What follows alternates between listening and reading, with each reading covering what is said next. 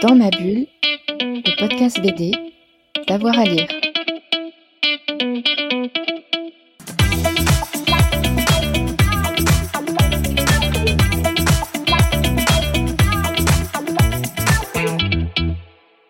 Bonjour à tous et à toutes, bienvenue dans ce nouvel épisode de Dans ma bulle, votre podcast 100% BD avec avoir à lire.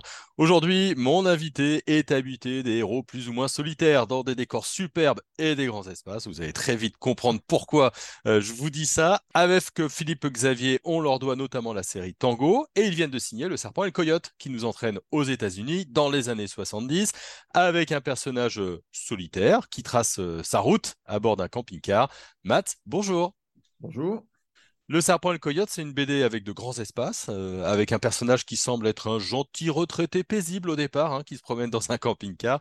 Très vite, ça va basculer dans, dans le polar. Comment est née un petit peu l'idée de cet album? Alors l'idée, euh, comment dire, il y, a différentes choses. Moi, j'avais depuis très longtemps cette idée de, témoins surveillés, protégés, qui, euh, qui traînent dans le désert, dans son camping-car. C'est une chose qui me trottait dans la tête depuis longtemps. toute la thématique de, de, des témoins protégés, des gens qui changent de nom, qui changent de vie, qui changent de, lieu. Euh, je trouve que c'est un truc très romanesque. On, le voit, qui est, euh, il est effleuré dans plein de polars, dans plein d'histoires, comme les affranchis.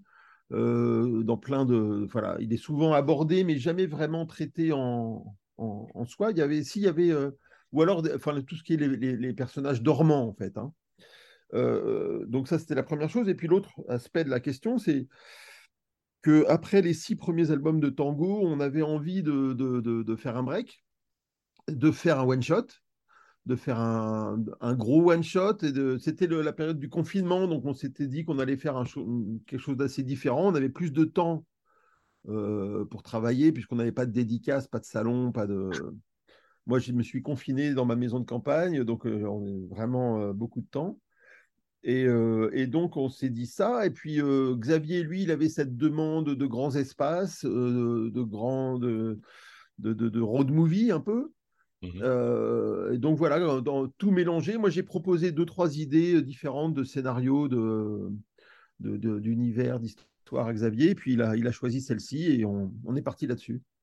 Pourquoi le... Alors, on, a déjà un petit peu euh, donné la mèche, vendu la mèche, entre guillemets.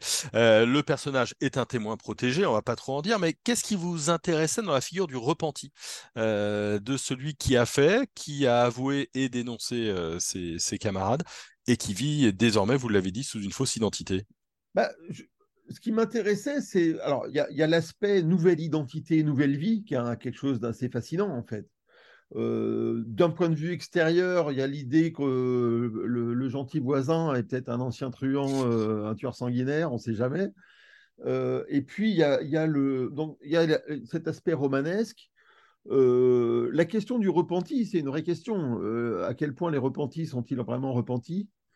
Euh, ça, ça, ça on, retombe vraiment dans mes thématiques, j'allais dire euh, presque habituelles, euh, du tueur, de tango, de, la question de la, conscience, en fait, hein, de, ce qu'on a fait, de ce qu'on peut faire, de, ce que fait l'homme en général. donc ça, ça, tombait pile là-dedans et cette thématique-là est très intéressante, d'autant plus que j'ai lu les bouquins euh, de celui qui a créé le programme et du premier US euh, Marshal qui a protégé, un, qui a accompagné un, repenti, qui n'était pas tellement repenti hein, d'ailleurs. Euh, sitôt qu'il est sorti du programme, il est retombé dans la délinquance, enfin la criminalité même. Et il s'est fait, il s'est fait tuer d'ailleurs pendant un deal de drogue qui, qui a mal tourné. mais il n'était plus dans le programme de témoins protégés. parce qu'au bout d'un moment, ils peuvent en sortir, en fait. notamment s'ils commettent des infractions. Euh, euh, s'ils font les idiots, euh, ils ressortent directement. Et alors là, ils sont vraiment en danger pour le coup. Mais parfois, il y en a qui le font quand même. Hein. ils se croient plus malins ou ils pensent qu'ils vont s'en sortir. donc, donc voilà, il y a tous ces éléments-là qui, qui, sont à la fois intéressants, à la fois romanesques et qui entrent dans, ma, dans, ma, dans mes thématiques de prédilection. Mhm.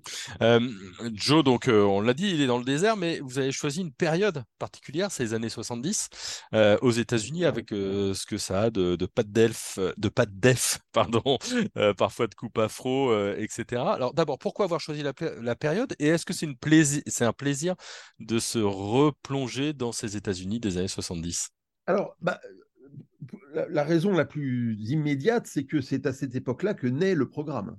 Oui. Donc c'est historiquement euh, juste, en fait. Hein. C'est vraiment euh, pour, euh, pour attaquer la mafia, notamment la mafia new-yorkaise, que le programme est créé. c'est vraiment pour lutter contre le crime organisé et la mafia à une époque où le, patron du FBI, Hoover, ne croyait pas tellement à l'existence du crime organisé et de la mafia et préférait se consacrer aux communistes.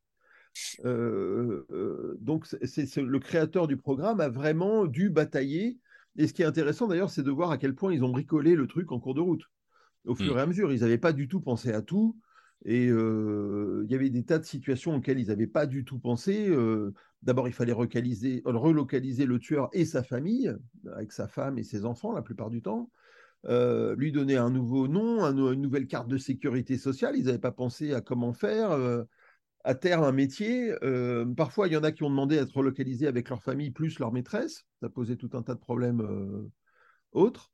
Euh, enfin, il y a eu tout un, tas de cas de figure auxquels ils n'avaient pas pensé. Il leur a fallu bricoler en cours de route, y compris un problème de conflit d'intérêts.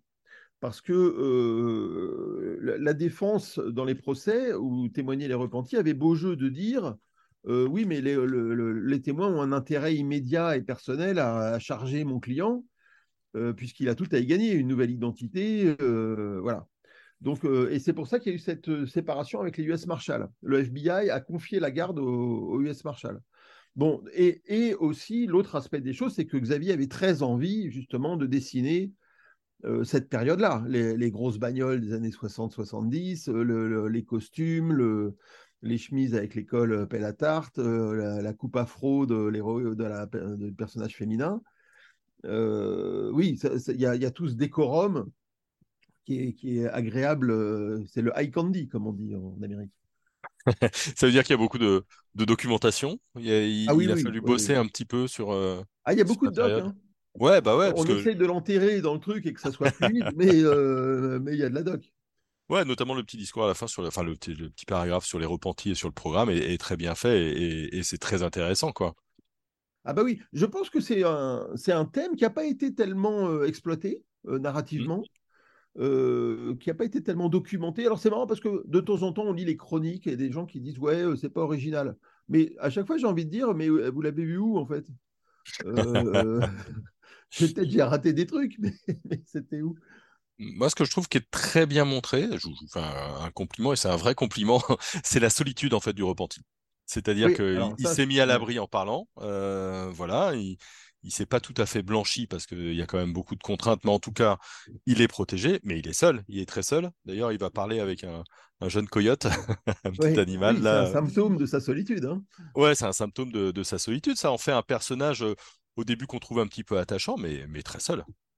Il est très seul. Et alors, ça, c'est un truc historique que la plupart du temps, euh, la plupart de ceux qui sont entrés dans le programme, ils l'ont fait parce qu'ils se sont rendus compte qu'ils étaient sur le point de se faire éliminer par leurs euh, euh, soi-disant copains hmm. euh, ou rivaux. Mais en gros, ils étaient aux, portes de, se faire assassiner. Et, leur seule voie de sortie, en fait, était d'aller au FBI et de demander la protection du FBI. donc, donc, effectivement, une fois qu'ils ont témoigné contre leurs anciens copains ou leurs ennemis et tout ça, il n'y a plus grand monde à qui ils peuvent se fier. Euh, donc ils sont très seuls. Euh, alors il y en a qui ont leur famille, mais euh, comme dans Les Affranchis, quand le type Henry Hill, le, protagoniste des Affranchis, se retrouve dans sa petite maison au fin fond de l'Ouest américain avec sa femme, il s'emmerde comme un rat. Hein, ça c'est. moi j'ai lu son, j'ai lu le bouquin qui a été écrit sur lui, qui a servi de base au film.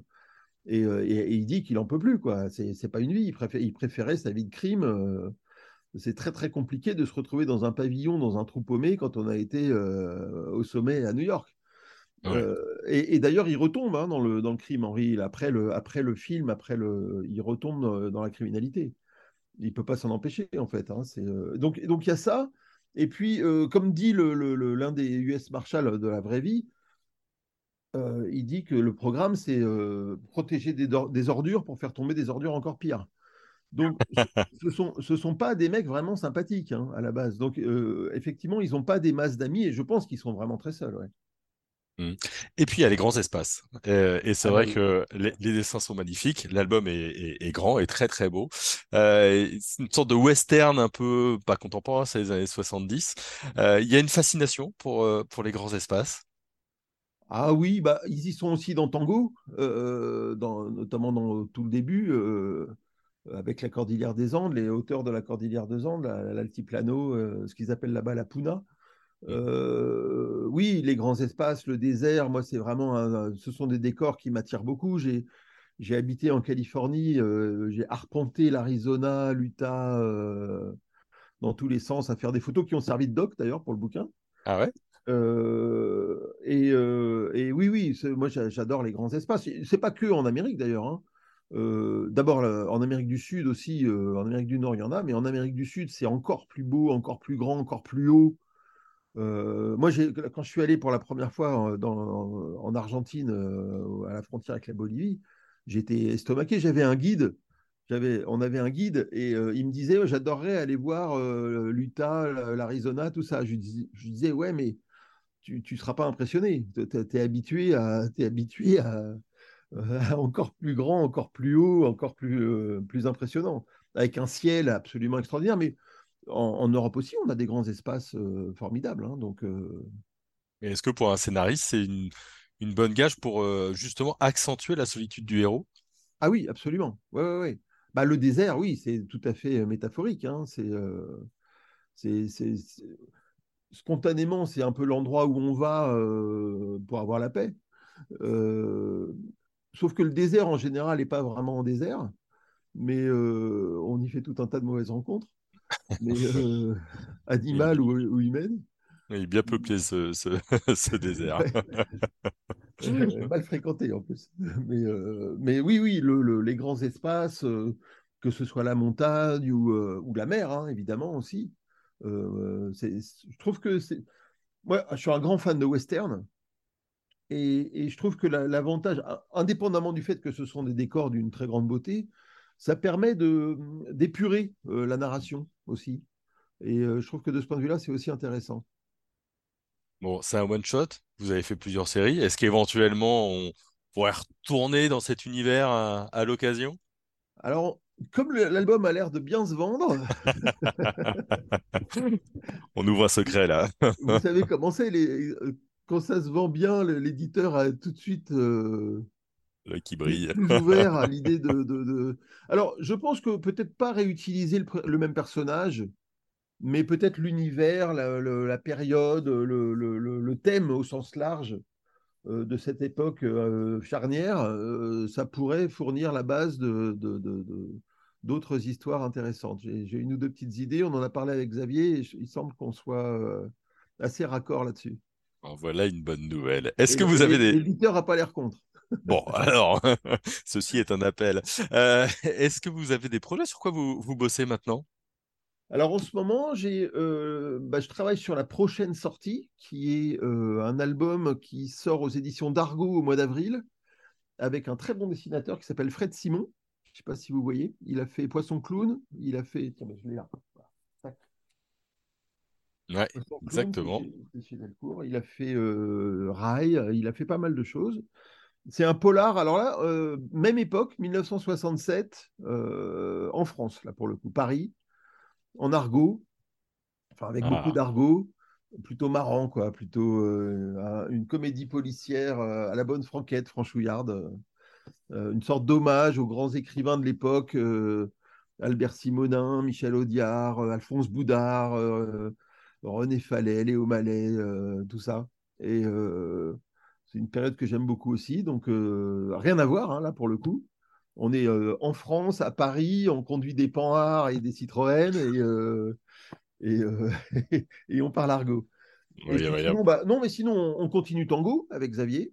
Le, suivant, on fait un petit un, diptyque, là. le septième est bien, bien, bien avancé. Euh, le huitième, il faut que je m'y mette. Qu'est-ce que bah, le tueur continue avec Jacques Hamon chez Casterman. il y en a un qui vient de sortir, donc là on travaille sur le suivant. Qu'est-ce qu'il y a d'autre dans les tuyaux? J'ai une BD chez Casterman aussi avec Frédéric Bézian. Ouais. je ne sais pas si vous voyez. Oui, bien sûr. Très très bon dessinateur.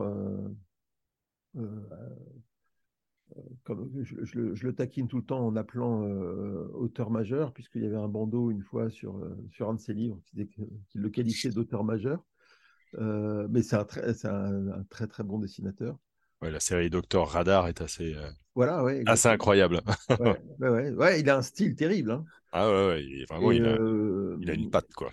Ouais, exactement. Et ça, moi, c'est ça que j'aime bien, en fait. Hein. C'est mmh. travailler avec des dessinateurs qui ont une patte qui ont un style qu'on ne peut pas trop confondre avec euh, huit autres. Euh, Mais il est clair que le serpent et le coyote, on, a une idée assez vite du dessinateur. Ouais, et puis même, il a fait un travail terrible sur la couleur, euh, qui, avec Mafre, avec le coloriste, qui rend l'album aussi assez singulier, en fait.